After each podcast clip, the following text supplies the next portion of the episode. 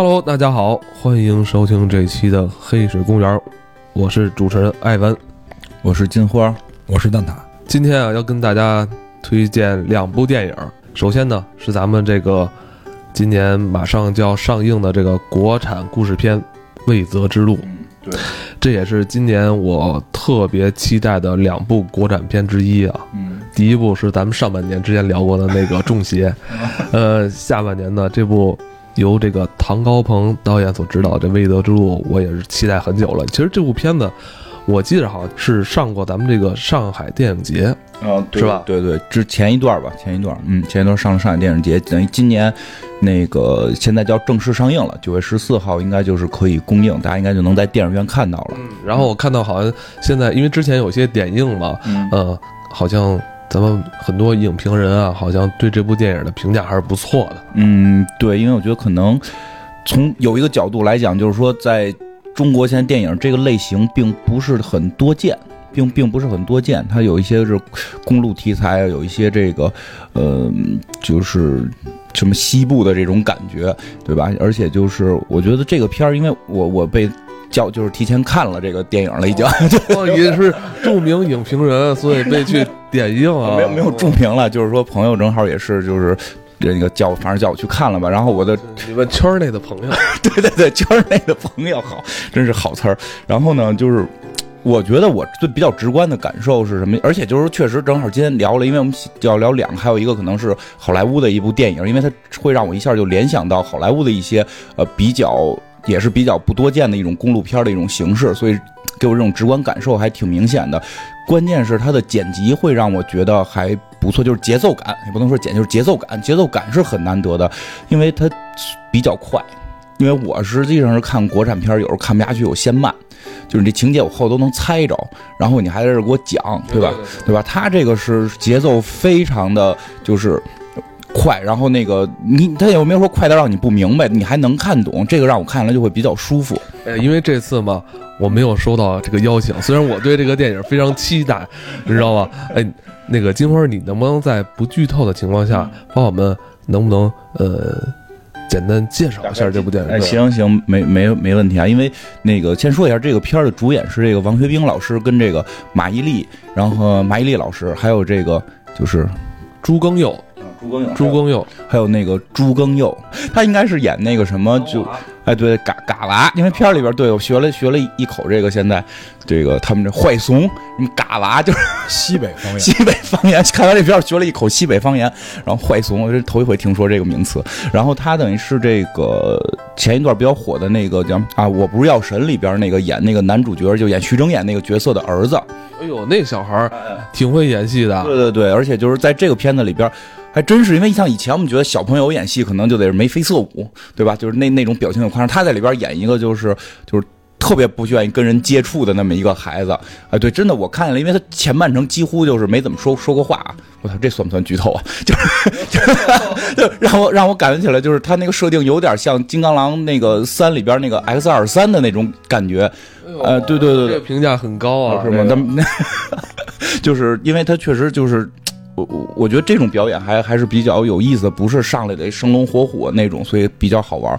然后大概剧情是这个，确实不方便完全剧透，但是大概我觉得介绍一下吧。是这个王学兵演的是一个这个养鸵鸟的这么一个，西部好像现在比较流行养鸵鸟，因为我去那个甘甘肃啊什么宁这个宁夏那边玩的时候，也有这个骑鸵鸟的这么一个项目，他们那边可能有沙漠什么的，所以。西部嘛，就是这种大大沙漠的感觉，它里边养了很多鸵鸟。不是，这鸵鸟真的可可以让人骑吗？啊，反反正我我骑过，是不是不是？会会不会又有这个动物保护组织来投诉呀？哎，不是，你那个契丹人的身材骑完以后不会变骆驼吧？不是。你这一米八多、一百八十多斤的一个糟糕笨种，你骑鸵鸟能，它能驮动你吗？还好像还真能，挺厉害的这鸵鸟，挺厉害的，带着人跑得很快。我我没我没骑太长时间，因为我怕压坏它。然后我们比如说有些女同事骑着，就是围围着转了很多圈对对对，他有那个项目现在，所以所以还还说能下鸵鸟蛋，反正就这东西能挣钱。然后这故事一开始呢，就是这个王学兵这个演的这个男主角，他就是。干这个事儿的，但是一看他那个厂子就是刚建没起来，就是资金上还有一些紧缺，然后很快的这个，我觉得真的好的地方不是说这个有一旁白，我操，还他妈介绍这个那个，就就就是你自个儿看去能看出来，就是他会给一个女的打电话，是他老婆，然后那边大概意思就是咱俩也离了，你就别别跟我这个那个的了，对吧？但是那边明显跟他又不是说感情完全断了，依然还是说会会这个对他就是嗯就没有彻底撅撅撅面儿，但是呢也能。反正慢慢你就会感觉到那边那个女的啊，就是好像啊，就是是不是又有男男朋友了啊？是不是又有男朋友了？然后这个王学兵就为这个事儿非常吃醋。哦，要照你这么说，这个角色有点像《药神》里边徐峥演的那个角色是吧？嗯。对，有有那么有那么一点像，对对对。但我们听着他俩有点余情未了，但是《药神》里边那感觉他俩断的还挺干净的。呃，问题就在这儿，就是这只是对吧？就是是不是余情未了？你自己往后看，就是开始给你感觉是这样，因为你只看到了王学兵演的这个角色，就是他妻子那个角色，并不是说这边。打喂喂，然后那边就也切过一镜头，那边女的打电话，这这这这这都没有，对吧？就是你只能看到一方的感觉，就是余情未了。哎呀，我是不是找你吃饭去啊？什么这个那个？但是明显那那边好像有些冷淡，我没有彻底的说的撅你面拽电话这种。然后在这个时候呢，他突然就听到，就是这女的好像家里边还有别人，那就不行啊，对吧？这个我我我前妻怎么现在就有别人了？我还想跟他复合呢，一看就是这么一个路子。然后呢，他就是准备去。他他养鸵鸟肯定得就是，就是怎么讲就就是不是这个城市嘛，就是很远的地方养。他要想开车回去找他媳妇儿，这个时候他这个投资方来了。投资方呢一看呢就是一群这个你说黑社会吗还是什么？反正就是这些非法这个不太合法的这么一种放高利贷的这么一群人。哎，这么一群人就那意思就是说，呃，你这钱可以再晚一点点还，但是呢我这儿有一孩子，就是刚才说这个。这个小朱老师演的这个孩子，你你把他给我看好了。但明显一看，这孩子也不是这这帮臭流氓的孩子，所以就是绑定了这么一个人关系，就是这个王学兵演的这个大哥要带着这个小孩儿，就看他一段，要不然的话他就会没有钱。而且也提到了，如果他没有钱的话，他拿他媳妇儿的房子做的抵押，这个离了婚的这个媳妇儿就可能没地儿住，所以他必须要看好这个孩子。但是他现在有急切的着急回到城里边看他的媳妇儿到底。是不是跟别人在说话？等于是一连串的这种矛盾纠缠在一起了。对对对，然后呢，就是后边就反正有一些桥段了，这个细节不讲了，大家可以去看。反正最后就变成了，最后就变成了王学兵带着这个他们叫嘎娃，带着这个嘎娃，两个人就上了这个回城的路。其实这个这个感觉应该还相对比较。怎么讲平稳，对吧？就是我带着他在我身边呢，不是说我他妈给你搁这个地儿，你跟鸵鸟过嘛，对吧？就走呗。但是在这一路上，就会遇到各种各样这个。就是比较奇妙的事情，然后这个就是每一次他都会做出一些选择，比如说这个我去哪儿修车，对吧？比如我修车的时候是不是这个发现了一些问题，我是不是要要当面指指出来什么的这些，对吧？而且在这个过程中就遇到了，我开始都没认出来那个大姐，后来那个看完了，朋友告诉哎，那个你没认那马伊琍。没没人来呀，就打扮的就是灰头土脸的，就是因为他也扮演一个卡车司机。我 马伊琍扮演卡车司机。对对对，你你想象一下，一个大姑娘，就还是很很有很有长腿，很有模样的一个一个大姑娘，在这么一个这个西部荒野上要要开卡车，你可想而知，这人得就是有有两下子，对对对吧？因为他必然面对的是很多其他开卡车的男人，对于这个女性，你要不然是。歧视，要不然是调戏，就是他要面对这些问题。最后这三个人又形成一个不稳定关系，因为他们跟这这这个这个马伊琍演这个人跟王学兵演这个人实际上是之前不认识的，但是由于一些机缘巧合，他们又绑定成了一个关系。嗯，然后这个这个最后他们三个人就一块儿是坐着这个车继续往城市里边走。感觉这仨人好像在。如果坐着一辆卡车往前走的话，可能会闹出不少笑话。嗯嗯，怎么讲？闹出了很多事儿，而不是笑话。就是对的，它不是笑话了，就是应该会有一些黑色幽默。对，这个是有，这个是有，因为他们里边就是本身是带有一些幽默性的，这个是真的。而且就是很有意思，你会直观感受到这三个人的情感交割，你感觉一定是往一家子走，对吧？虽然他甚至里边给了那么很多的暗示，但是最后的结果反而是出人想象。并不是像大家想的是一个所谓的什么大团圆结局啊，然后这仨人对吧？一般讲到这儿，一般就会想，哟，这小孩是不是没爸，对吧？这个王学兵回去一看，媳妇儿有老公了啊，这女的这个就在在这个路上又非常的需要人照顾，仨人正好组成一家，一个家庭是吧？对对对，但是这个片儿的现实的地方在这儿，变成吉祥三宝了。哒哒对这个片儿现实的，哒哒哒。对这个片儿相对现实有意思的地方就在于，并不是照这条路走的。哎，这就是他过人的地方了。对对，就甚至有好多场景，我觉得哟，是不是该谁谁谁出现了，然后让这个路走向走向我们所认为一般的电影的这个俗套的路线？但是并没有。对，并没有，你还真的是没有。而且我刚才听你说这个里边有喜剧成分，嗯我觉得如果说在这个电影里能够把喜剧成分更好的融入情节，而不是用那种隔着人的方式去逗人乐的话，我觉得是一个很大的突破。因为现在我们看到的很多电影，它那个感觉搞笑段落实际上没有融入你的情节，它是很突兀的，给你造一个梗，或者用一个老梗，或者说他在这里边就诚心铺设一个矛盾，让你感觉好笑。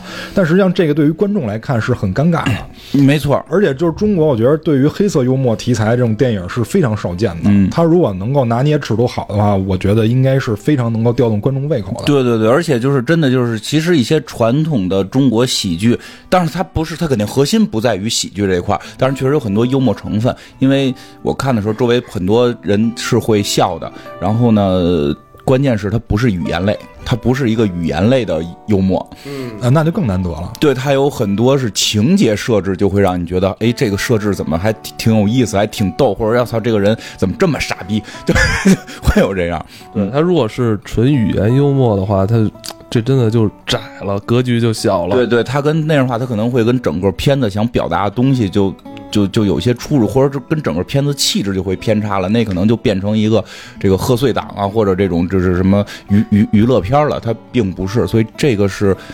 因为因为不方便完全剧透啊，就是反正就是大家可以去看，就是这些人在路上会遇到各种各样的人，比如什么修车的呀，什么黑社会啊，然后什么这个拍照片的呀，什么这个，呃，就是包括后来最后就是王学兵就是一步一步，其实开始这个事儿很简单，他只是想他只需要带着这个孩子去看他媳妇儿是不是跟别人。在一块儿，哎，这不人家离婚了，不叫外遇了，就是是不是有别的男人了？但是在这个过程中，慢慢会揭示出来这个孩子的身份是谁。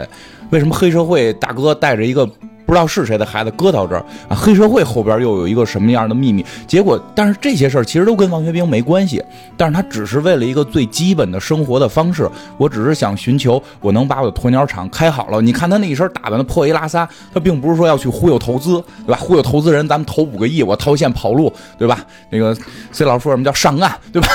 对他没有想这些，他就是想把我的鸵鸟场本本分分的经营下去，就跟老板就算我有多少只鸵鸟，他们多长时间下蛋，对吧？下这蛋一个蛋我能卖多少钱，对吧？我一个月能挣多少钱？我几年能还你这几万块钱？不是很大的钱。呃所以他这种模式只能在偏远地方。现在咱们这个就是高线城市是吧？就主流的城市一般都不能这么走。哎，对，所以你会发现他会更朴实，他是一个普通，我觉得就是普通老百姓，没有被北上广深这种这种叫什么这这个这个呃互联网模式，啊，互联网模式给侵染的这么一个人，他其实就是想要自己最基本的小生活、小幸福，他也没有说我现在开鸵鸟厂啦，然后哎，我真觉得咱们这是我要是弄一个厂子，我现在嗯拉来投资了，天使轮怎么样，A 轮怎么样，B 轮怎么样，我操，身价几个亿了。那离婚就离吧，之后我就是很多妞了，都是嫩模，对吧？人没想这个，人人我们也没想这个，这你想的。那个他其实想的就是媳妇儿有房子住，这是很核心一个关键，因为他拿房子去抵押了，但是也可能能想到他没这房子抵押，他连鸵鸟场都开不了，他都一点进项都没有，他只是想要一个最基本的生活，但这这种情况下，不断的。做出一些这个事情的选择，然后怎样怎样，结果卷入了越来越大的风波，卷入了最后卷入到了黑社会的一些这种争斗什么的，这个就就是越卷越大，越卷越大。从开始那么点儿的一个事儿，最后卷到了一个非常大的事儿里边。这个片儿还有一点就是比较有意思的是，不太像常规的国内电影是一定把事儿说明白。其实很多生活就是就是这段儿。尤其它叫魏泽之路，我觉得就是这段路，对吧？你就是里边星星点点，你能听出来马伊琍之前是怎么回事儿？她之前是不是有男人？她跟那个卡车司机可能是什么关系？她跟那个卡车司机什么关系？但是她没有人去，然后还坐下来，然后给你一边哭诉 一边讲，十年前呀怎么 没有没有，就是一两句话带到，你这人物立起来就 OK 了。所以整个故事你。你要细琢磨，可能会非常多的这个这个。首先，人物是饱满，你可以会想到非常多的支线，但是他并没有给你一点一点一点全给你叨叨了。我像一团麻，总有解不开的小疙瘩。这就是爱，说也说不清楚。对对对因为这几年咱们这个观众的水平也在提高，对，所以咱们的导演，这个咱们的这个创作人员嗯也在与时俱进，是吧？对对，所以的话就是导致就是它就形成了我说的，它的节奏会让你觉得很快，然后信息量还是比较饱满的。就是他时刻走在观众前面，因为观众只是通过某三个人，就这三个人的视角去推进，但实际上这三个人背后的故事，就编剧早就买好了，是在观众看的这个时间点的后边，对对对所以可能会吊着人走。对对对，所以这个还是比较有意思的。对，然后其实呢，就是真的，就是看完这个之后，我会有一个感受啊，就是因为他真的是在讲这个人生的选择，我觉得他很明显的会有预示这件事儿，叫未择之路嘛，就是你到底要选哪条路，对吧？其实我觉得有的时候可能人生你就是会去选择，就是我们会看到结尾会想，我操，是不是？对，就是我们有时候也会想到，是不是这个王老师在之前哪个选择，是不是可以换一下，就可能得到另一个结果？哎，不过真的是这样，就是他没有一个让我觉得傻的选择，这个这个很重要。当然了，确实你都感觉是被逼到那个份儿上，他应该会选择那件事情，但是会走向了一个他可能没有想到的一条路。我觉得这个真的就像是我们的人生。就是我们有时候观众说这个选择傻不傻吧？第一个是因为他看完这片儿了，他可以看这个时间线，贯穿时间线去看。啊，对对对但，实际上，对于我们观众来说，这个它不像游戏可以存盘可以读盘，所以有的时候你的选择可能就是一念之间的，而且当局者迷嘛，嗯你在处在那个环境的时候，你可能这个说白了，可能内分泌都不太正常了，你的选择有可有可能是被蒙蔽的，这很正常。还是朱世茂老师那句话，做好生命中自己的导演。对对对，而且确实他没有类似于说的那儿看一个特恐怖的房子，走，咱们进去吧。就是就是我我我我就是为了冒个险，我想知道他的秘密，对吧？没有。但是那天有一听众跟我说，他有一天开车就在一个岔路口，就看到远处有一个特恐怖的房子，他说他就被莫名其妙的吸引的走过去，然后所以他说你们说那些恐怖片那人傻，不是真的不是傻，是到那儿你就有魔力，你就要去。就被低语了，对对我后来也劝他了，我说以后你还是别去，对吧？鬼我不信，那里边要有犯罪分子藏着呢。很多那种荒废的房子是犯罪分子藏那儿，你进去之后给你打死了，就你对吧？多多可怕呀！而还是少让他吃点八爪鱼什么的。对，所以其实，而且包括在片子里也能看到，像王飞兵这个主角做的选择的时候，始终他会秉承一个事情，就是善良。说没这个人没有说塑造的是高大全是美国队长，他是最低端的善良，就是最低配的善良，对吧？他没有说放高利贷，我我拒我拒绝管你借高利贷，他为了生存他也会做这件事，因为你想，其实从他的角度讲，借高利贷。不叫不善良，对吧？他一直还是秉承着，就是当遇到是一些生命出现问题的时候，他还是会先考虑到生命。这个我觉得是让我觉得有些温暖的地方。他都可能会遇到很多困难的时候，他依然会想到这件事情。包括他始终在想他前妻房子的问题，因为他鸵鸟如果鸵鸟站干不下去，他前妻房子就要赔嘛。他始终是跟就是跟黑社会交涉的问题，就是别收我媳妇儿的房子。其实都离婚了。收就收吧，跟你有什么关系，对吧？其实他还是会有这种爱心和责任感。其实这个就是他整个，嗯，就是在惦记前妻这事儿上是吧？做的还是非常不错啊，的。对对对对，惦记前妻这事儿做的不错的。其实就会感觉，嗯怎么讲，人就是呃看完之后会让你觉得，你还是应该坚持住一些东西，而别为了什么事儿你就开始无下限了。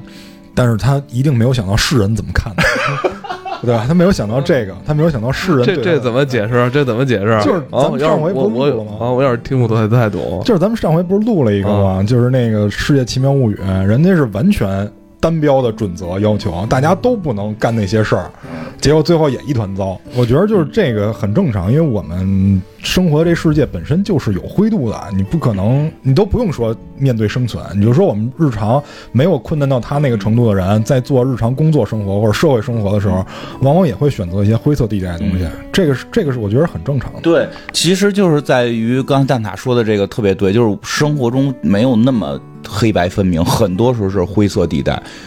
就是在灰色地带的时候，我们该怎么选择？你必须得秉承住你最低的那个底线，就是你的善良跟你的责任。我觉得这个是他传达的这个感，传达的这个感觉，我觉得还是我比较欣慰的。就虽然他后来开始干坏事儿了，但在有干坏干坏事儿的时候是带着善良之心的。这个虽然很拧巴，但是我觉得就是世事无常就在这儿，就是人生很多选择。你某一天，我们现在可能都觉得自己。就是就是还不够牛逼，对吧？可能我是不是之前当初选了别的就更牛逼了，对吧？我是不是入行的时候我当年大学没学设计，对吧？我学的是个什么市场，没准出来我做市场，我没准现在能更牛逼。不是，你不是应该学那代码吗？你这脑子，我我不行不行，这这脑脑就对代码也不太行。你这多聪明，反正就是会觉得你你没法去找不到之前的那个选择，因为你在当时选择的时候。你不知道后来会发生什么，所以人生的选择就是这样，就是事实是无常的。你能做到的就是秉承住最低的这个信念。但是我听你刚才说这些嘛，我我已经想到有一些人怎么会去指责他，怎么可能有这么巧的事儿呢？无巧不成书，这话怎么来的？对不对？肯定有人指责，因为我看到很多就是这种类型的影片，尤其像盖里奇这种影片，很多人会说，怎么可能那么巧呢？不是胡扯吗？对对，有这说实话，确实有一些设置有点像盖里奇，这里边有一些设置像有点像盖里奇黑帮之间那种傻打，就是，哎，不过说句实话，就说说回来，其实我经历了这么多之后，我觉得是，我觉得他妈是是是真实的生活比他妈的。比他妈电影他妈的巧合多得多。你想说什么？没有。但是你刚才就是不经意说这个透露自己人生方向这个事儿，让我还挺意外的。我还以为你是说可能如果能重来一次，你要选择什么什么这种理工科的这种的。没想到你是说市场。我操！你居然是想。如果能回头的话，你居然想做市场，这真让我太意外。不是我我我，首先我并不是想做市场，我只是说。如果我们开始做市场，就像咱俩都不是都是从做这个设计相关的这种体力活出身吗？如果当时咱们做市场，没有在那个原先咱们那个公司能混得更好，对吧？即使说你没做成任何项目，你顶着这大公司的名字出去，你能骗呀，对吧？咱俩出去，一个剪视频的，一做设计的，三十多岁了，谁他妈要你啊？你现在市场去哪儿？你不是一 CMO 啊？做市场，你不是有预算吗？你把更真实的话说了，不是？所以你看你们的选择，你们这时候也有选择，面对预算的时候，开玩笑了。现在让我重新选，我就是说。不会有重新选这件事儿，当时的心态一定还是会选择设计，因为你毕竟喜欢跟这些相关的东西了。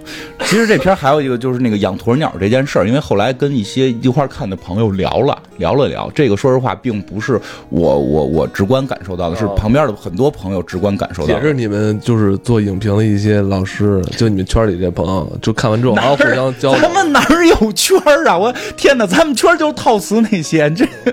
还有这种圈了，真高端。对，就是旁边这些圈里的这些影评人老师啊，给给我这个刚入行的讲解，说你专业吗？特别专业，特别专业，正正经的。就是说这个鸵鸟实际是有影射的。为什么要用鸵鸟？因为鸵鸟有一种就是这头一一遇的事儿，脑袋就插这个沙子里边，逃避。鸵鸟精神嘛，鸵鸟精神。实际上这个。就是这个谁，这个王卫兵演的这个人，开始就是个鸵鸟精神，对吧？就是什么事儿都对付对付过去，咱们就过去。包括其实就是说都离婚了，这都离婚了，你就认了吧，对吧？他也是在逃避这件事情。我媳妇儿不喜欢我了，媳妇儿可能要要要有男人了，对吧？大家看到结尾的时候，会有一个很出乎意料的一个反应，就是他跟他媳妇儿之间到底最后是一个什么关系，还是比较有意思的。呃，其实他就是这么一个鸵鸟型的人，但是你会最后会发现他有爆发的时候，所以这个就真的让我。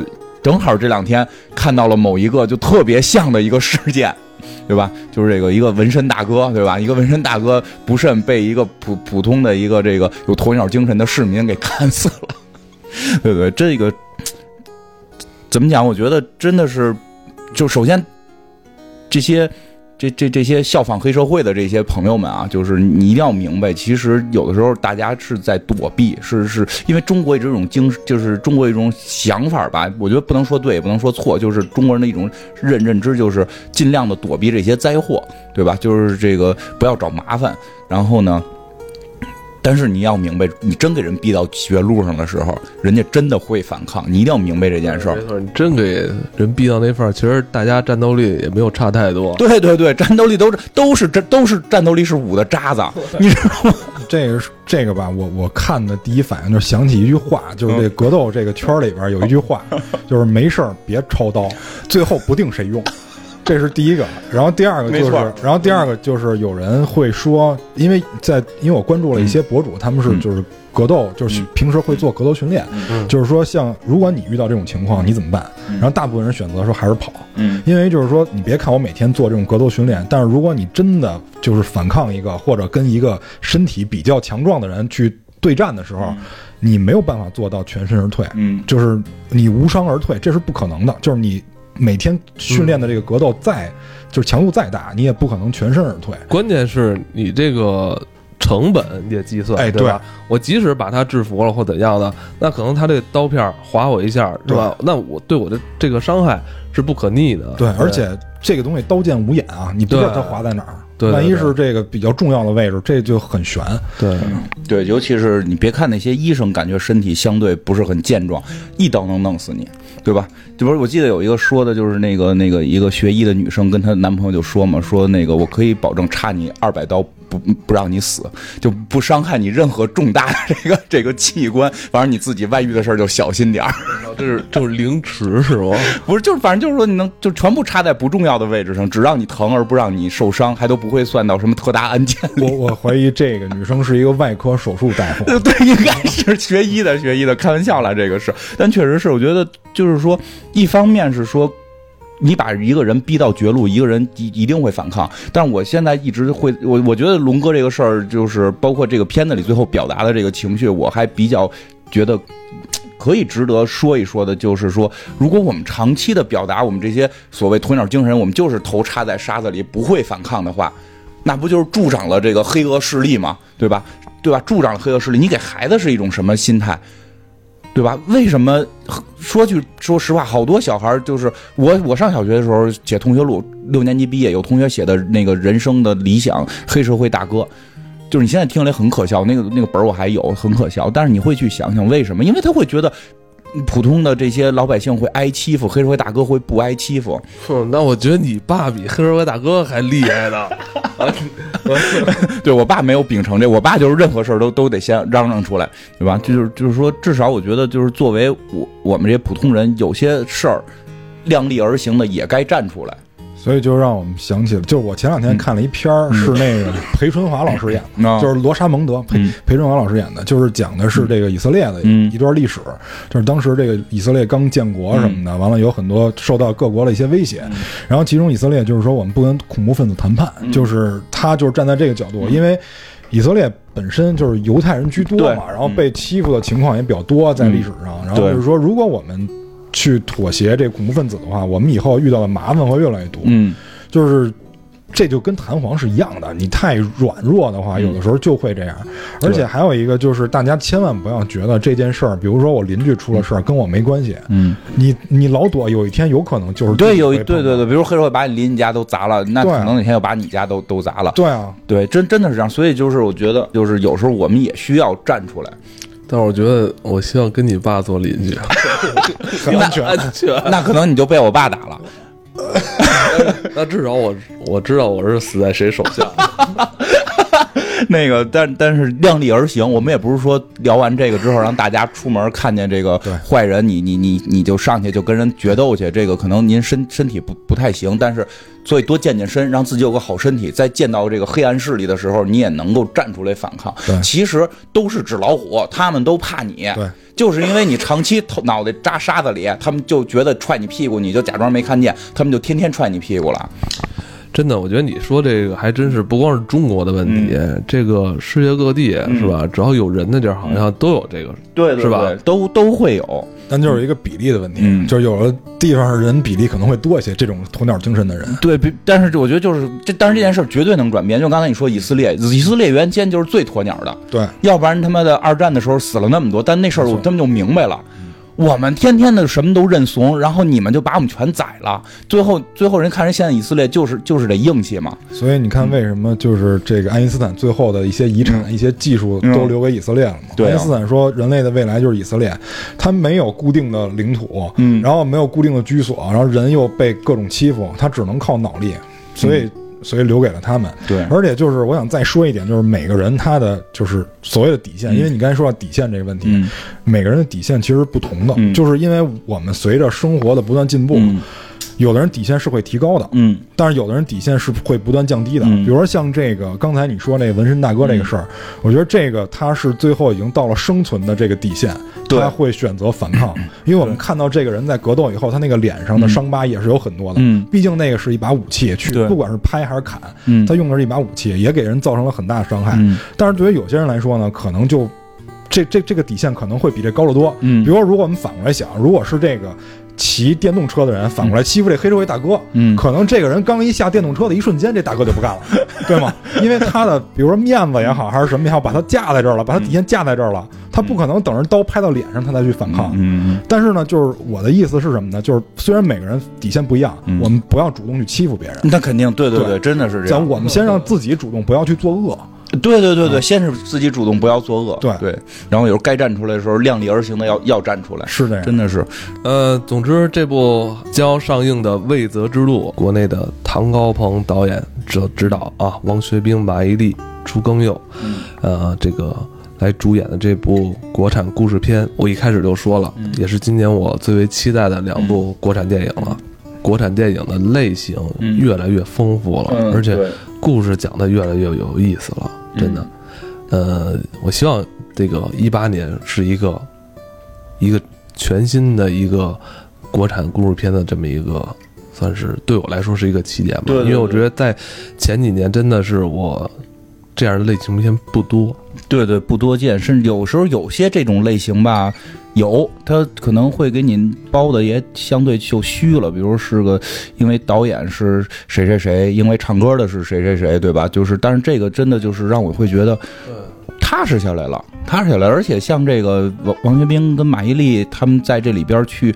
那演技就没没得说了，而且没有说要我给妆化特漂亮，就就真的就是为了还原当地的那个状态，都是基本破衣拉撒，然后有就是带有方言，你说演员还真是，这部片子演员他们就是演员，因为你发现最现在有很多 你又说到重点了国国咱们国产故事片的演员，他以前不是做演员的，嗯他以前可能是呃什么搞综艺的啊，嗯什么演艺啊，什么什么，就是感觉好像这个演员是一个门槛很低的这个职业，是好像谁都能演似的哈。这就是演员。哦，这个就是演员，这就是演员。你没发现吗？现在你你一看这个演职员列表，嗯发现哎呦这几个人他就是拍戏的，他不是没有以前没有干过什么其他事，嗯其实都很少了。对对对，所以就是所以我看完之后，我真觉得这个片儿杜绝了，至少让我感觉到它没有浮躁，这个是比较难得的。没找什么那种什么所谓流量什么，没没没有没有没有，连这俩演员，你看连女演员我都没认出来。女演员自毁形象，我觉得算是有点自毁形象了，就就是打扮的就非常不好看的样子。那个这个真的是这种不浮躁，是让我觉得挺钦佩的。包括就是投资方能去投这种片子，我觉得让我多少觉得，尤其是到今年《药神》之后，我觉得中国的这个电影市场真的会在现。原来我觉得是电影票房起来了，但我并没觉得电影可能在向好向好转。现在我觉得在慢慢向好转，更多类型。我记得之前说过很多回，如果我们类型单一，做不出好电影，就得有这种电影的这种踏实的这种电影。离好莱坞可能还是有距离，我们可能要走的路还是很长，但你至少看到它开始往这个方向去发展了，这个是我觉得咱们也是值得肯定的。今天说的这个电影，实际上是我觉得填补了一些空白嘛，算是。嗯尤其是上一个我们之前聊那个电影，就是《药神》，嗯它甚至于在某些角色上是在中国国内电影里从来没有出现过的一些角色，嗯也导致填补了一些，就是让中国的电影更加丰富了。嗯我觉得基础很重要。就像刚才说的类型，横向先横向发展，嗯然后我们可能纵向上有点深度不够没关系，嗯但是你在这条路上往前走就可以了。所以就是我们也借这个机会吧，嗯希望这个中国电影越来越好。嗯这我相信是每一个热爱电影的人都希望看到的。对每一个真正爱电影的人，对，真正爱电，对真正这俩字用的很很好。一首歌之后，我们进入 Part Two。还有歌了都，真高端了。噔噔噔噔噔啊，好来，来哎，Hello，大家好啊！我们这一集的下半场啊，嗯一开始就说了，还要跟大家推荐一部一部老片儿了。对对这个是大导演奥利弗斯通的这个《U 型转弯》。嗯其实这部老电影啊，有很多那个翻译，还有也有一个译名啊，叫《不准掉头》。对，呃，U Turn 应该大家应该都喜欢他的影迷应该都看过。那肯定这部电影呢，呃，为什么咱们今天拿过来跟咱们上半部的《魏泽之路》一起聊呢？其实还是两部电影是有一些相似的地方吧。咱们说跟奥利弗·斯通的这个作品说有相似，这也不丢人。呃，不不不不不丢人，不丢人，不丢人。这个这个不是掉头，在我心目中是就是是一个这算压箱底儿的，但是我觉得他那这这个这个真是就是这个。你反正这就确实，因为提到就是我看完《未得之路》，马上就会想到他，包括从片名那个就是你不知道选择哪条路，这个告诉你别掉头，对吧？其实 U U 型转掉头就是正确的，只要不掉头就是正确的。然后这个包括叫 U 型转弯，是因为它的英文原名叫 U 型转弯。然后但是 U 型转弯说只就是说是它在那个美国的一个路标。大概意思就是说，这个这个地方是可以可以回头的，就可以掉头的地方。对，但实际上它又叫不准掉头，就很很很奇妙。因为最后是发现那个地儿他妈不是 U 型转弯，你进去你他妈能想出来，就简直就是出不来。他说的是这个精神之路，哎，说的是这个选择之路，你掉不了头。哎，对对对对，其实真的是这样。所以我觉得他未得之路特别像未得之路，就是你要选哪条路走向未来，然后未来告诉你他妈走到那儿你就回不来了。对对，相辅相成，而且确实有些元素相似吧。刚才不能剧透，简直就是憋死了。我跟你讲，现在终于可以给你讲讲这个剧透了啊！真的就是这个不准掉头，奥利弗斯通的，我我特别的高兴的能聊这部电影了，因为我最喜欢的导演，呃呃，就别别醉醉之一，对吧？别哪天别别哪天又一个醉，对吧？呃，确实是非常喜欢，因为但是奥利弗斯通很神奇的是，他擅长类型太多，他有几大类，我比较喜欢他这一类。我觉得他这一类的电影，一共我我我个人觉得啊，有三部比较喜欢的，一个是《天生杀人狂》。这个确实最喜欢的《天生杀人狂》，然后是这部不准掉头，还有后来一个叫《决战星期天》。哎，咱们你看，我也喜欢奥利弗这个导演，但是我喜欢的片儿跟你不一样。你喜欢是《七月四十生》那系列？我喜欢的是《华尔街》啊，奥利弗斯通的《华尔街》啊，我觉得这个是我最喜欢的。对他太厉害了，我觉得他他就是那种那种。跟政治历史什么相关？包括你华尔街应该就是类似于七月四日生那种，就是跟他们政治有有明显关系的。呃，差不多。经济就就是揭露一些经济现象。哎，对对，他从比较宏观，他那个是揭揭露越战嘛，七月四日生。但是这些呢，也啥也不揭露，就是给你表现这个。呃，就是我我都怀疑他他妈可能是是不是有六七个枪手替他拍呀？就风格差异巨大。对，没错。包括他后来去拍纪录片了，我听说他有采访古巴领导人那个纪录片，就就就反正拍的也都是挺混的那种。然后加上这个风格，这个风格是这风格就是来回晃。哎，对对对，来回晃，高速剪辑，就是他剪辑会剪的特别的。就是感你感觉就是不符合剪辑规律，但是剪的又非常巧妙，能让你感觉到气氛，特别会把握气氛。所以这个片儿，首先大家看的时候，你就去看剪辑吧，剪辑简直是就是教科书级的。嗯，野路子的教科书，就是一般教科书不敢让你这么剪，你明白吗？这不是学院派，不是学院派。哎，但他好像本身可能是学院派，但就是这个人人太厉害了，人就能玩花了。他不是那个是沃顿的吧？呃，沃顿毕业。反正我记得他应该是属于学院派那一类了。然后呢，这个故事讲的是什么呢？这个男主角是西恩潘啊，西恩潘老师，这个有有一些暴力倾向的一个男演员。然后这个他演的呢是一个。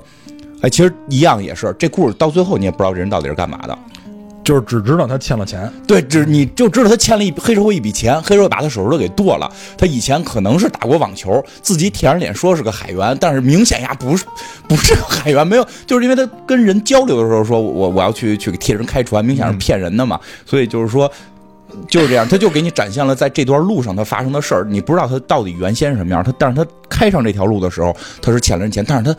不知道从任何也没说他到底是从什么途径他弄到这笔钱了，他要去还人家这笔钱，然后呢开着一辆野马的这个这个敞篷六四年敞篷的汽车，特别的屌，然后在一个地方写着 U 型转弯的地方，就是这个叫什么抛锚了，就是这个散热器坏了，然后他在这个地儿选择往哪边走，他又选择了一个。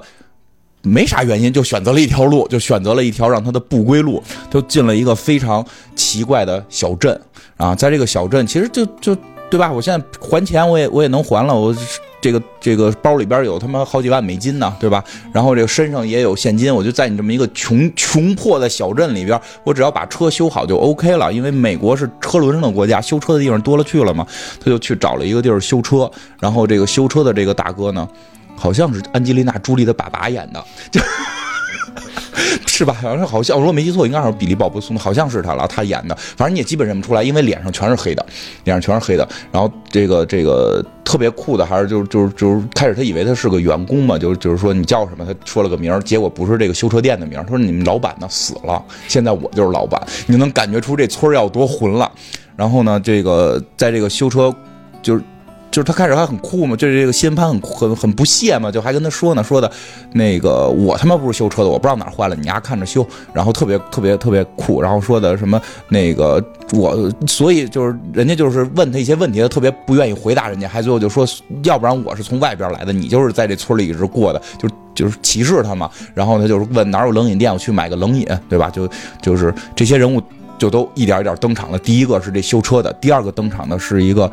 瞎子，这个要饭的，要饭算命要饭要饭的 一个印第安人，然后印第安人坐在路边，看见了，这真的是这样，看见了西恩班走过来。他，你到最后你才知道他是不是瞎子。对对对，看见了谢潘走过来，说：“小伙子，我是什么越战的老兵啊？”里边就开始跟你聊这个啊。他他们让我失去了双眼，你们能不能给我买杯可乐？就在马路对面啊。说买杯汽水，我只要汽水，不要可乐。可乐是是糖水什么的。谢潘说：“行，你给我钱，我给你买呀。”我操！我越战失去了双眼，你管我要钱，好意思吗？对吧？谢潘就是也是善良的吧。就去给他买了杯汽水，是吧？买汽水，啪就先泼地上。我觉得他这些细节都特别酷，啪就泼地上。金盘都傻了，我操！我给你买汽水干嘛？泼地，先敬祖先。就，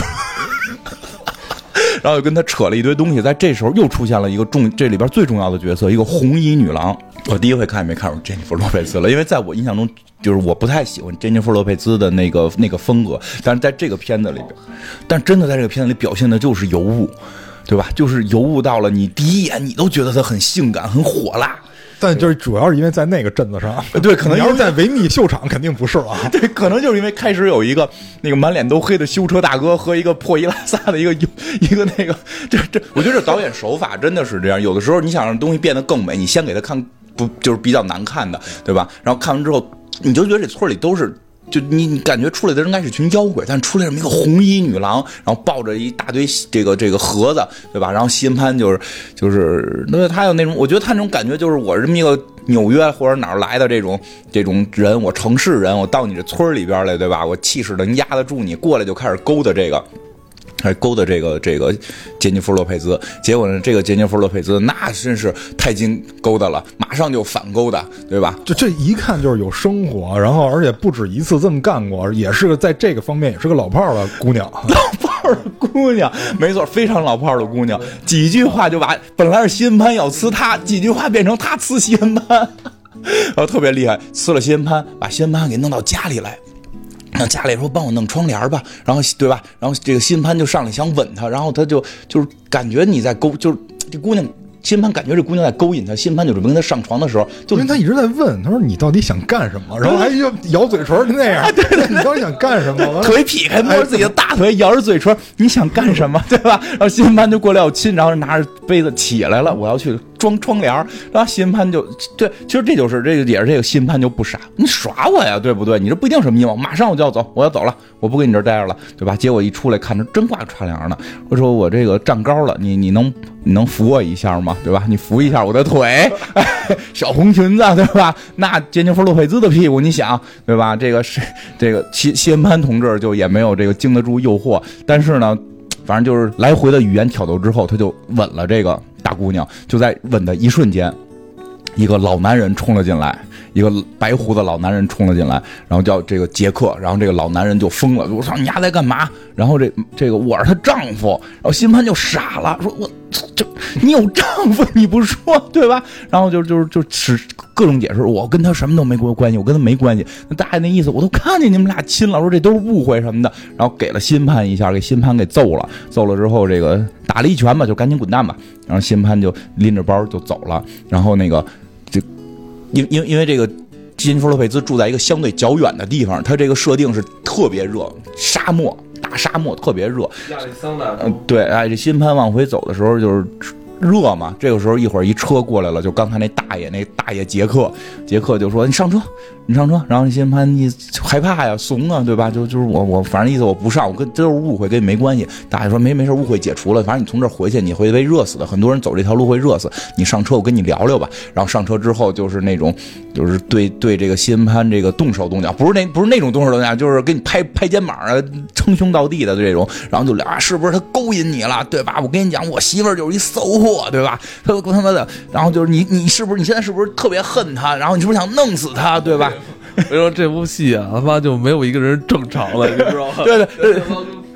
然后这新潘就特胆怯，没有没有没有，您您媳妇儿特别忠贞，我跟你说，您媳妇儿特忠贞，别跟我扯淡了。我跟你说吧，我也想弄死他。他跟村里，他跟这个城，这跟这镇子里边一半人睡了，我被绿了一半，你知道吗？我现在给他上了五万块钱保险，你弄死他。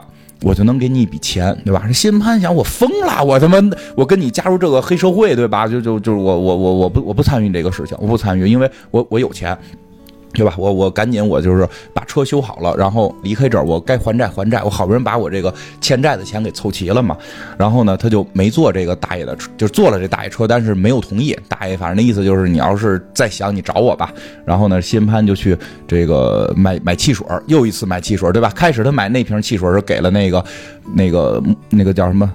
印第安哎，印第安大爷，印第安大爷给祭天了。然后呢，他这回再去买汽水的时候，是一个也特操蛋的一个大妈。这大妈呢，就是当地的小卖部，这个类似于谢大脚这种角色。然后呢，一嘴的西班牙语。然后这新潘就说：“我要一个冰汽水，死活对方听不懂，对吧？装听不懂。这里边没有一个人在说一句真话，对吧？就是他就这新潘就就其实他买了汽水就可以马上走，但是就跟这大妈这儿磨叽磨叽磨叽磨叽的时候，突然被打劫了，来了一群人。”抢劫来俩来两个这个本地的这个劫匪抢劫，然后抢这个小卖部，把小卖部钱拿了之后呢，觉得钱不够，让新潘也交钱，新潘就把钱包给了对方，对方觉得不够，说你拿那包给我。那新潘就傻了，我这包里边好几万美金，我欠债的呀。如果我不还这个钱，我手指头就还要断呀，对吧？我这是我的命啊，这个是我不能，这我的手指头不能给他，所以他就拒绝给，但是最后还是被抢走了。然后被抢走的这一瞬间，这个大妈呢也不是怂货，你不要看大妈长得很怂，但大妈不是怂货，从抽屉里拿出了一把喷子，然后打这个劫匪，然后正好打到了包上，包就炸裂了，然后钱就开始天女散花一般的哈散了下来。当然了，当时我就想，这钱不能一枪全打碎吧？就是 我我我看到这儿就想起以前一个段子，就是就是特别巧，就这种事儿巧到就是你说都人都没法信，对吧？他后来给那个黑社会打电话，人家也不信有这么巧的事儿。嗯，就是我之前想起一个我弟他们同学，然后因为那个写作业写暑假作业，完了那个其实没写嘛，完了后来老师让他交作业的时候，他怎么说呢？他说：“说老师，我其实写作业，但是我那个作业搁书包里被压碎了。”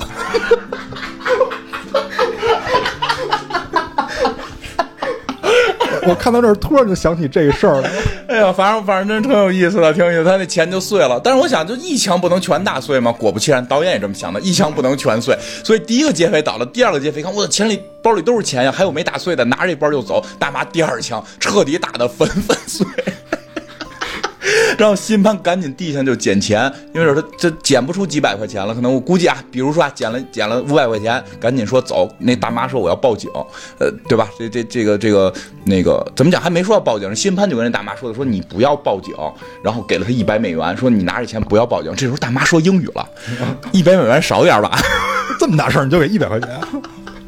就开始跟他装，听不懂什么冰水，全是他妈装的。然后新潘就把手里钱全给他了，大概是留了自己留了一百美元，回到了这个车厂。我赶紧走吧，这村子太可怕了，我赶紧走吧。结果车厂这个这个黑脸大哥已经他妈这个全全脸肌肉的黑脸大哥说可以，你把车带走，这个一百五十美元。他说疯了，一百五十美元。他说的那个反正意思就是不管，就是我我我这个这个。就是我们这儿就这规矩，就是一百五美元。然后那个就他就用了很多新潘开始怼他的话来反过来怼他说，所以我在这儿待着，你是路过的，对吧？因为你车是什么什么六四年的这个敞篷，都是之前新潘吹牛逼的话，所以就一百五美元，没有一百五美元，你你你甭想，就是你不要想。然后那个对，之前还有一个细节，就新潘是把他自己有枪，他把枪藏到了这个车的后备箱里。那这会儿呢，还没还没有提到枪的这个事儿。然后呢，这个新潘就就就就想，那我去哪儿弄这个一百五十美元，对吧？他就有有点糟心，他就想，要不然我就跟那个他期间还打了各种电话。然后没有人借他钱，对对对，没有人给他送钱，没没有人给他送钱，而且最后最关键的是，他没辙的时候，他甚至于打了借钱的那个黑社会的电话，对实在是没辙了。啊，黑社会不信他，不信他，说你在哪儿？孙北说你在哪儿？嗯。然后就定了位了，就是对他他自己报了我在哪儿，然后那帮人就去找他了，这就是一条线来追他。然后呢，他还遇见了一些比较奇怪的人，因为他终始终呢是他始终是想喝一杯冰冰水，能够缓解一下自己的压力。然后就是在没有一百五十块钱的情况下，打电话也都没有人能够帮助他。那我先买瓶啤酒吧。他又进了一个酒吧，然后在这个酒吧买了一瓶啤酒，然后对方说你在这儿喝带走，他意思想路上喝，对吧？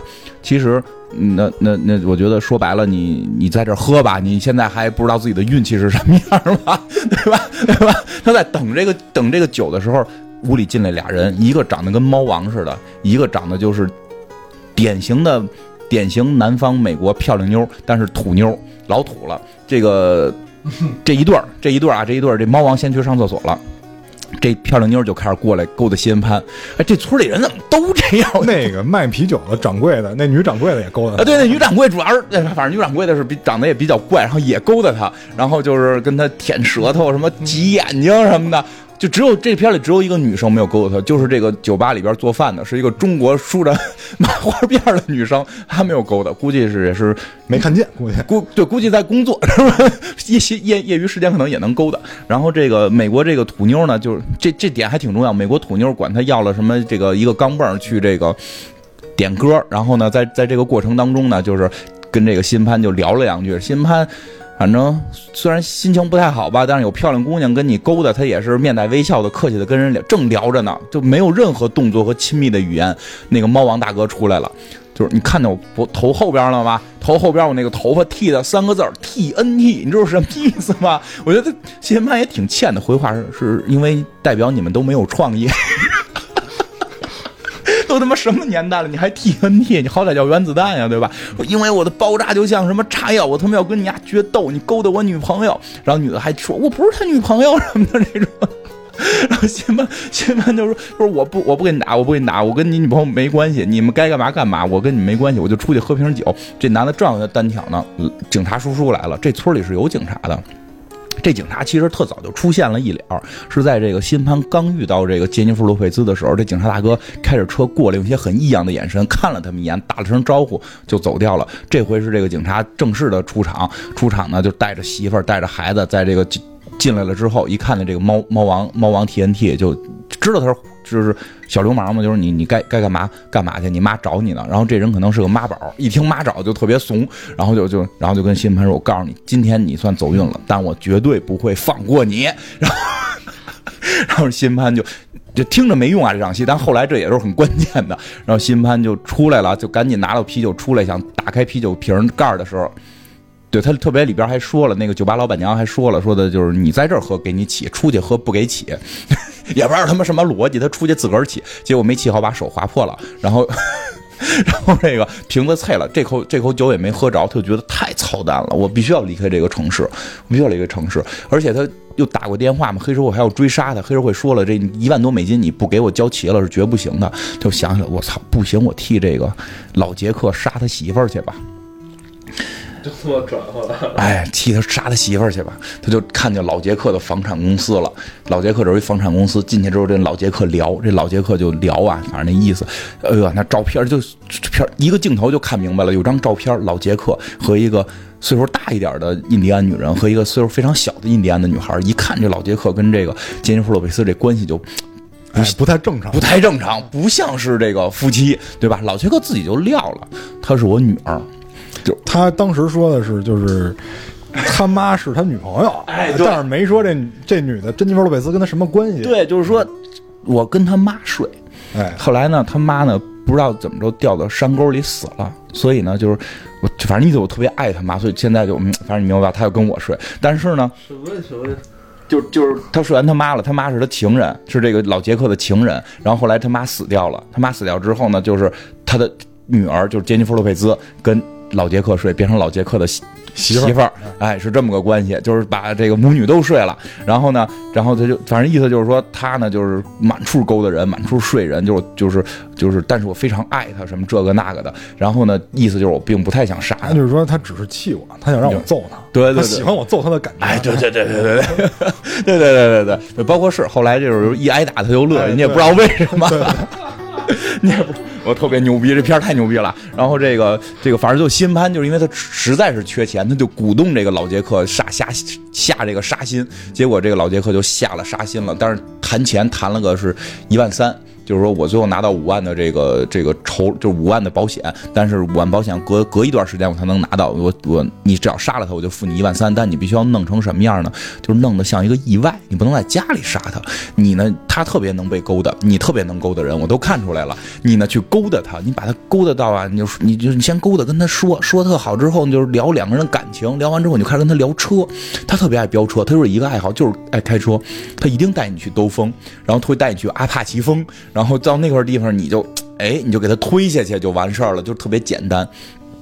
审判行吧，行吧，但是其实那会儿就觉得，我觉得这货下不去手，因为他跟这人没有什么深仇大恨。他俩要是睡过了，这手就能下去了。我操他没得手的时候，他一定下不去手。太可怕了！你这想法太可怕了，太可怕了！洞察了他，不是懂有有有经历，有经历，有经历。就这前两前两年有一个这个无头女士，护城河里的，对对对对，那是富明老人干的。那个对，后来这个就是新潘就干这个事儿，就把他给带到这个山里边，要推他下去。当时这女的呢特牛逼，这女的一看就是早有预感，就开始跟他讲，我其实特别想成为一只鸟。她把我，她原来睡我妈，后来睡我，从小强暴我，我妈也没有办法，看着她强暴我，最后我在山山底下发现我妈死了，然后她就霸占了我。我只是想离开这个城镇，这个城镇太傻逼了，我要去纽约，去去加州，我想变成一只鸟，我想飞翔。说着咔，就感觉她要跳到这从这个山崖跳下去了。新潘本来是要推她嘛，但是女孩自己己跳的话，他就下意识就抓住他了。对这个很关键。就是如果你等人推，他可能真推了；但是你主动先跳的时候，别人可能就是救你的那种嗯啊想法。哎，然后这姑娘转头说了一个特别牛逼的话，说的你现在是想杀我还是想干我？就 两个人就地咔咔咔咔。后来更操蛋的，在最后的时候，在最后新潘就要吼叫的时候，你就不行，停，你停，你赶紧停，你赶紧停。然后细节描写特到位，新潘就就是绅士嘛，不能不停嘛，然后。没裤子没提，去去树旁边，去树旁边自个儿弄，一边弄一边叫。就说你这种女孩我见多了，你就是想控制我这个那个。然后这女的就说说什么，那意思就是说，那个你帮我杀了我爸爸，你帮我杀，我是真的爱你，你帮我杀了我爸，咱俩远走高飞。新潘说，你只要给我一百五十块钱，咱俩就可以远走高飞，因为我欠那个修车的一百五十块钱。他说不行，那个你你你你，就是我没有钱，他每次只给我二十块钱，所以我没有没有那么多钱。要不然这样，你这个咱俩弄死他之后呢，偷他的钱，他有十万多美金，在他这个床底下，他挂着一个钥匙，你把他给他弄死，我给你留门什么的都设计特好。结果辛潘就疯了，我操，你们城市的人是不是就没有任何的这个道德观呀，对吧？我我我我不行，我我必须得得走了。然后那个他就他应该是又走了，又去找那个修车的大他哥，是先去这个买票嗯。啊，对他先去找这个修车的，这就想先找修车大哥了，先找修车大哥。修车大哥说：“你你你回来了，你你有一百五十美金吗？”说的我这个，我现在这个你你赶紧就是你先欠我二百美金，你知道吗？他傻了，你不是一百五十美金吗？不是，那你我看你那个什么另外一个配件也坏坏了，我跟你说我是每过五个小时给你多换一个件 对，特别牛逼。他开始他理论特别强，就说的我看他坏了，我怎么能不修呢？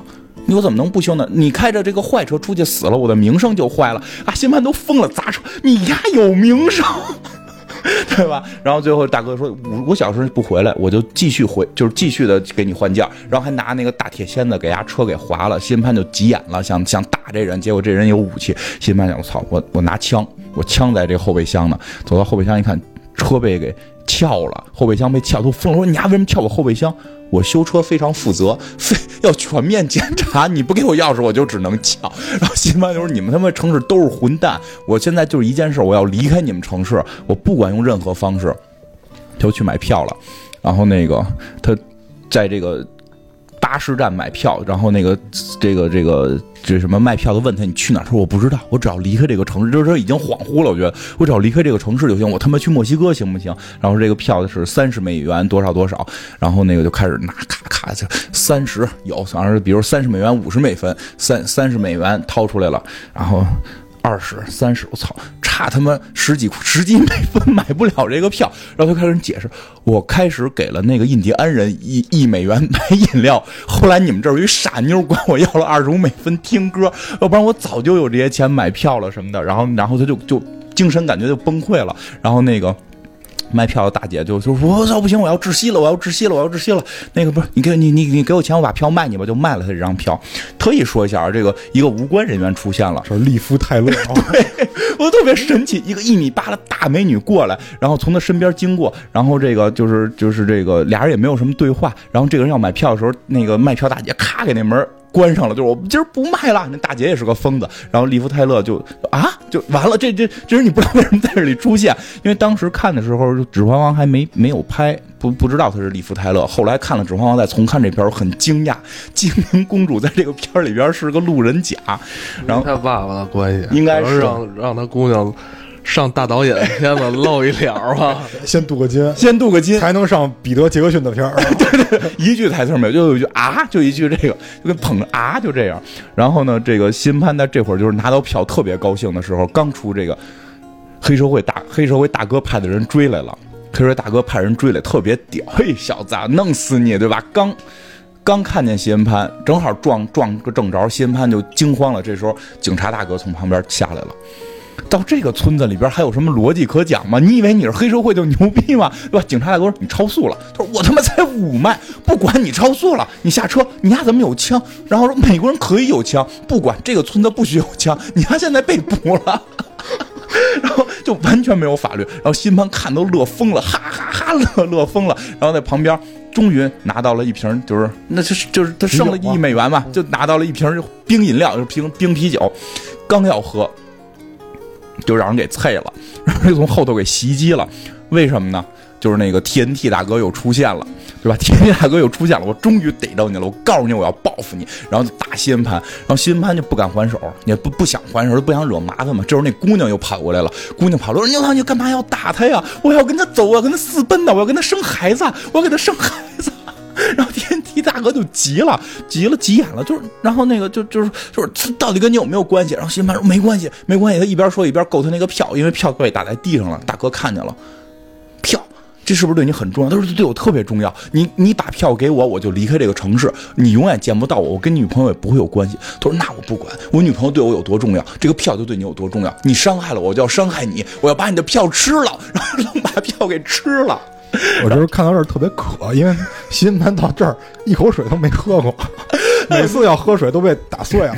对对对对，然后这个这个这这大哥就是这回真给新潘惹急了，新潘就动手了，还是比较能打的。然后一边啐大哥，大哥一边乐，哈哈哈哈！我终于为你什么付出了这个什么，就跟他姑娘说：“你看我为你决斗了，我是爱你的。”然后这这姑娘一看被打，说：“你不就打死他了？这是我男朋友。”就一对神经病。哎呦，新潘已经觉得。这个世界没有什么可 留恋的了，杀人就杀人吧。然后他就给洛佩兹打电话，我可以杀你爸爸，就决定了杀他爸爸这个计划。就是进出的时候我给你留一门然后呢晚上他一定会干我，他干我的时候很忘我，你再进来把他杀了，咱们拿着钱走人。然后呢，新潘就临去之前呢，好像终于，哎，终于拿到酒了，终于拿到了饮料了。然后这个印第安的这个瞎子大哥就开始。他他因为在等待嘛，要天黑去嘛，所以就跟瞎大哥坐了会儿。瞎大哥给他聊了聊人生，反正基本我也没听懂在聊什么，感觉是个预言大师。就他说的每一句话的时候，导演会用一些剪辑手法。他说的话感觉很没意义，但是导演用一些剪辑手法，又好像是在暗示西恩潘的这个未来之路也并不会很优优，很不会很好。反正西恩潘也下定决心就离开了。然后大哥呢摘下了眼镜，最最牛逼是开始这大哥有条狗。对吧？这西恩潘就是说你你你，因为他瞎了，跟他说你狗死了，他说的啊，刚死，总得有死的时候，死在身边了，这种对吧？然后后来就是大哥出现过，这个印第安大哥出现几次，这个狗都在旁边是条死狗。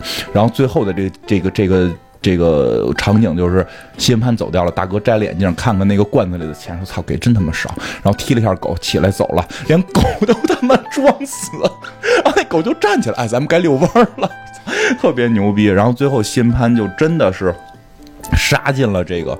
这个杰克家里边，然后这个就就是嘁哩咔嚓，反正就是有一些这个搏斗的剧情。最后他跟洛佩兹合力把这个杰克杀死了，然后也拿到了杰克的十五万美金。然后呢，这个但是新潘已经很机灵了，这姑娘也不一定会不会回我。他还把姑娘的车给偷偷的给这个什么电池卸了啊，电池给卸了两块。然后呢，他拿着这个他有钱了嘛，他拿着钱去找这个。这个呃，修车大哥把这个车也给拿回来了，然后开着敞篷车回来，要带着这姑娘走。回来一看，我操，车没了，拔电池车也能走，你也不知道为什么呀，跪地下就就他妈叫唤，就说我操你妈，就是怎么这个世界这么傻逼什么的。这时候看洛佩兹带拎着行李出来了，说刚那车我给推到这个库房里了，要不然怕有人怀疑。然后我也不知道为什么他不能发动了什么的，然后新潘就。就觉得哎呀，有点愧疚于这姑娘。他突然这一瞬间，他觉得我操，这姑娘真的要跟我在一起，对吧？如果两个人坐上敞篷车就走了，这时候我们就觉得要结尾了。然后我看的时候有弹幕了，因为我重看一遍之前看的 DVD，弹幕上一行字就是不要高兴太早，看看进度条。这时候一辆警车上来了，就是开始那位正义的警察大哥出现了。警察大哥这回就非常的疯狂，拿着枪就指着他问：“是不是你干他了？”就是。而且是冲那个洛佩兹说的，对 对对对。然后辛巴就傻，我操，你们什么关系？然后洛佩兹说，就是洛佩兹就是干了。那个，然后他这意思，他强奸我，他把杰克已经杀了，他现在还要杀我，你知道吗？所以他绑架我，我不能跟他走。然后这个就是我我我要不跟他走，他又会杀了我，你一定要救救我。辛巴就傻，我操，fuck，你们他妈这什么他妈玩意儿？然后这个这个大家就都下车，这大这警察大哥说，你丫别骗我，就是你丫干的，是不是？就说洛佩兹就是你干的，你杀的杰克，一定是你杀的，你他妈要让人带你走，对不对？然后那个。然后那个那个洛洛佩兹就说：“对，就是因为他干了你没干的事儿。当年你他妈睡完我就说带我走，你丫没带，你还跟他妈你媳妇跟孩子在一块儿。然后这个新潘就就是已经已经崩溃了，价值观已经崩溃了，对吧？然后这个新潘就就这个杰尼弗洛佩斯先给警察大哥钱，警察大哥就我不要钱，我要的是你，对吧？我要的是你。然后新潘就用了正常城市人的逻辑来分析这件事儿。”这有二十万美金，咱们分了就完了，对不对？拿着就就就跟这警察说，这后头有二十万美金，咱仨一人三分之一，到哪儿你都是国王，你知道吗？警察就打他说：“你懂个屁！你钱身外之物，要的是爱情，对吧？”然后就说：“我问你，他是不是跟就就问这个新潘，他是不是跟你说他要像鸟一样飞，对吧？他。”对吧？所有话他跟所有人都说过，你知不知道他是不是说他要离开这个傻逼城市？他是不是说他爸强奸了强奸了他？是是不是说什么什么？他他他爸跟跟就是这个这个杰克是什么他妈的情妇？但是有一件事他绝对没告诉你。然后这个时候，杜尼弗洛维斯就傻的掏枪出来，杰伦洛斯就也崩了，就是你丫不许说。然后这警察就说了，他他妈那杰克是他亲爹，就根本他妈不是那个这个什么继父。他就喜欢跟他爹睡，然后他们一块儿，那意思就是弄死他妈。他为了跟他爹睡，然后那个杰尼弗洛维斯就崩了嘛，就啪啪两枪给这警察给打死了。然后辛潘就傻了，我操，这他妈是什么世界？这他妈是什么世界？他把警察叔叔给打死了，对吧？他把这美国警察给打死了。然后这个这这辛潘意思就是钱分了，咱俩散了吧。然后大姐一直表达我特别爱你啊，我得跟你走啊什么的。然后最后这俩人就把这两个尸体都搁在车上，啊运运运走了，然后准备这个灭尸。但在灭尸过程当中，这个西恩潘就已经非常机灵了。这姑娘不是个善主，对吧？这个车钥匙也没给他。然后果不其然，当他们把两具尸体都扔到山谷之下的时候，洛佩兹给伢给推下去了。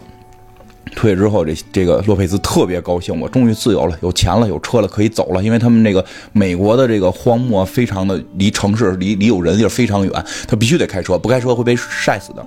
然后呢，但到车那儿一看没钥匙，然后就赶紧喊：“亲爱的，我刚才是失手。”哎呦，你看这就真相信那边能信，那边都信。我知道你是爱我的，我就在山下，你快来救我什么的这种。这就是演员，这就是演员。对对，你把那个绳子扔起来，说：“我操，我我我我不能扔绳子，我要我要车钥匙。”说。那没后备箱没有钥匙，对吧？那够钥匙。对对，那你下山来吧，你下山来吧，对吧？你下山来，我给你钥匙。然后最后这个洛佩兹也下了山，然后这个，那这回西恩潘能放了你吗？就掐这个洛佩兹，要掐死他。然后洛佩斯就是看着他这个爸爸的这个杰克的尸体，还求救杰克救救我什么的这种西恩潘说就是他已经不能救你了，但没想到洛佩斯把这个杰克手边的手枪给捡起来，因为他们开始想伪装成一场枪杀嘛，枪就扔到了山谷，然后拿枪给了西恩潘一枪，还好没打中要害，然后这洛佩兹被掐死了，然后西恩潘特别开心，我操，二十万对吧？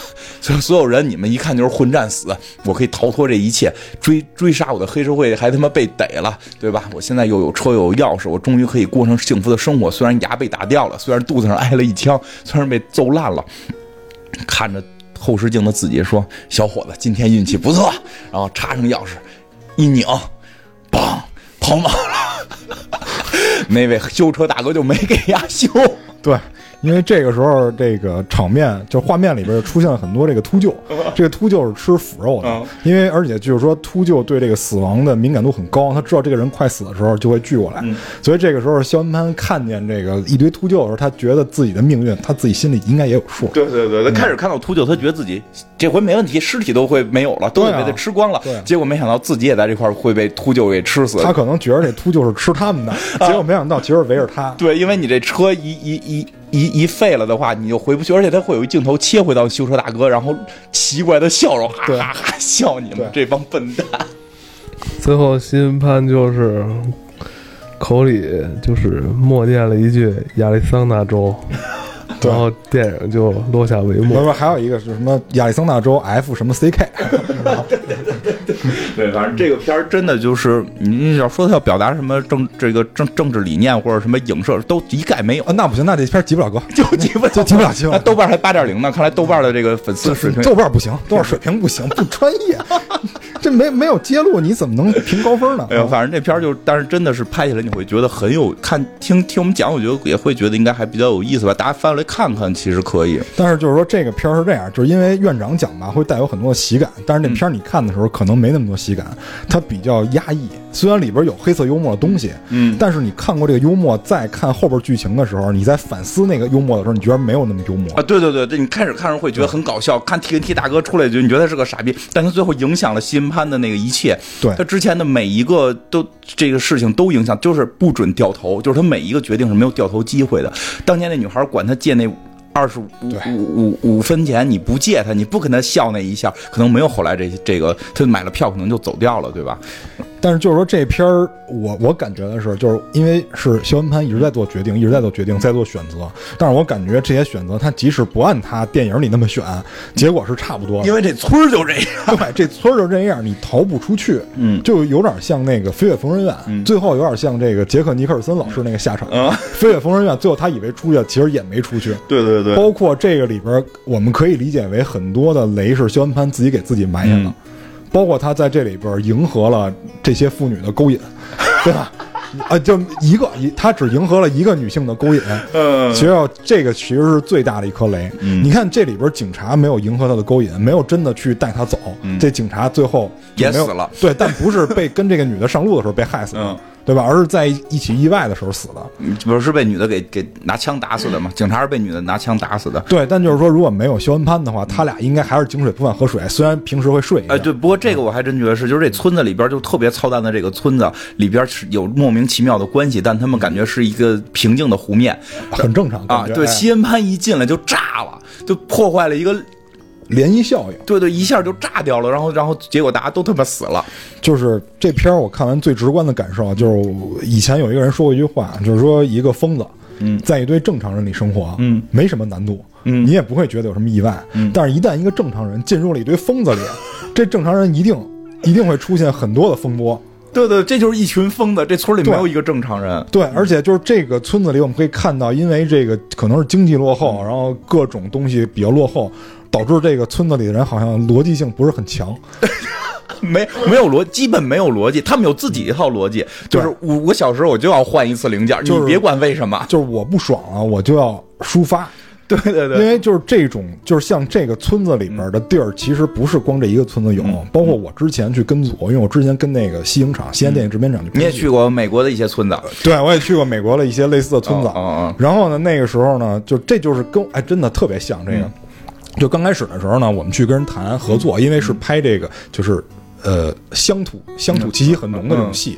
然后呢，真的去了一个很落后的一个村子，他们住的都不是房，是窑洞。嗯哈，就是如果是房，也是那个用黄泥搭出来的那种掩体，就是很破旧的一个村子。然后我们当时觉得这个村子很有气氛，就决定在这儿拍。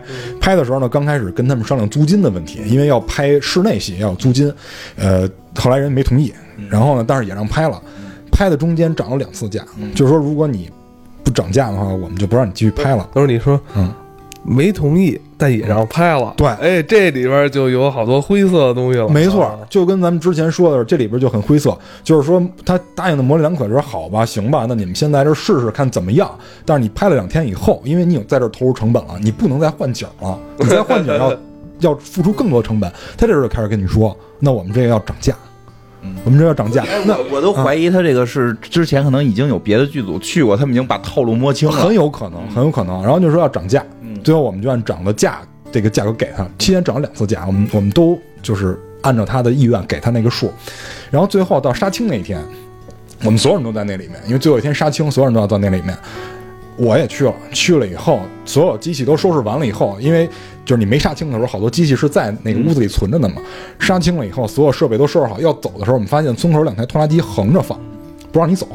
然后这时候一堆乡民就拿着就是好客，希望你再多住两天。哦，希望再多住两天。但是他们就是一堆人拿着这个锄头来欢迎我们住两天，我们不知道什么意思。然后就说你们必须要再多给钱，就是然后说之前你那个租金不是给了吗？你要求抬价我们给了吗？然后说不够，就你还要再给我们钱。哦，然后这个时候就是当时我们有点慌啊，当然那个制片就是那个制片的那个老大就很显然就是见得多了嘛，然后就说没事儿没事儿，说你们不用慌，说那个给你几个电话，说这个是这个地方的一些戏班子，说你先请戏班子过来，然后那个先稳住他们的情绪，我再跟他们谈去杀价，然后最后请戏班子来唱戏，完村民一看哎呦唱戏的，然后很高兴，然后集体在广场上去看戏，然后这个时候这个老大把那个村里边的领导拉到一边单聊的。然后就是最后杀了一个价格，最后给完钱才让走。哦，就是很多这种地方，我们老老是说这种地方人可能很淳朴，确实很淳朴。那是在没有遇到事儿的时候，嗯但是就是一旦遇到事儿了，就是你让他知道有些甜头的时候，嗯，他有的时候可能就没有那么有底线。我想的就是这事儿，咱不能明码标价吗？是吧？大家开开心心的写个合同，是吧？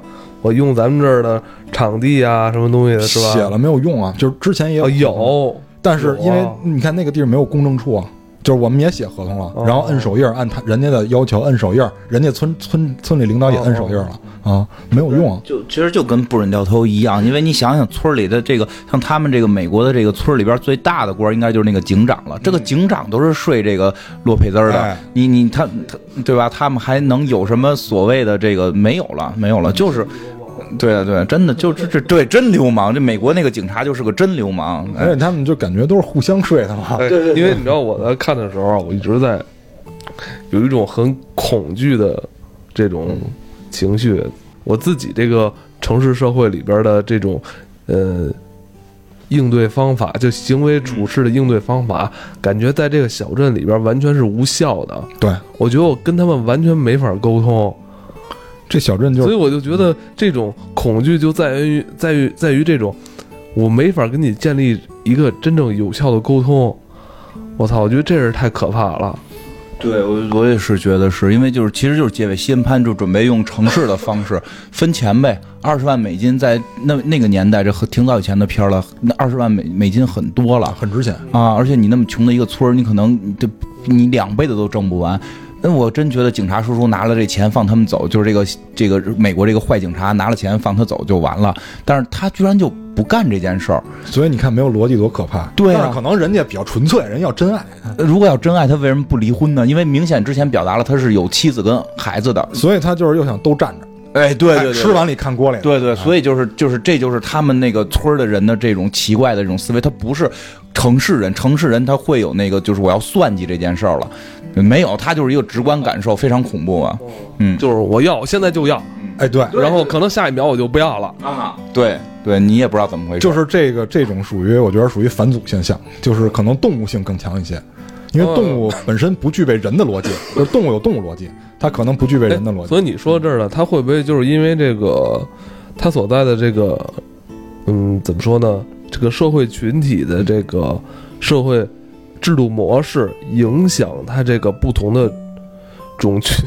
不同那个这个这个不同人的这种思维方式、行行为处事方式，这很可怕。其实，我觉得第一个就是固步自封吧，就是因为这个村儿它离的大城市肯定相对远一些，嗯然后呢，就是再加上就是可能接触新鲜事物比较少，嗯然后最关键的，我觉得是教育，就是这个村儿哦教育水平可能相对低一些，因为这种这种地方想进步只有一个途径，就是教育。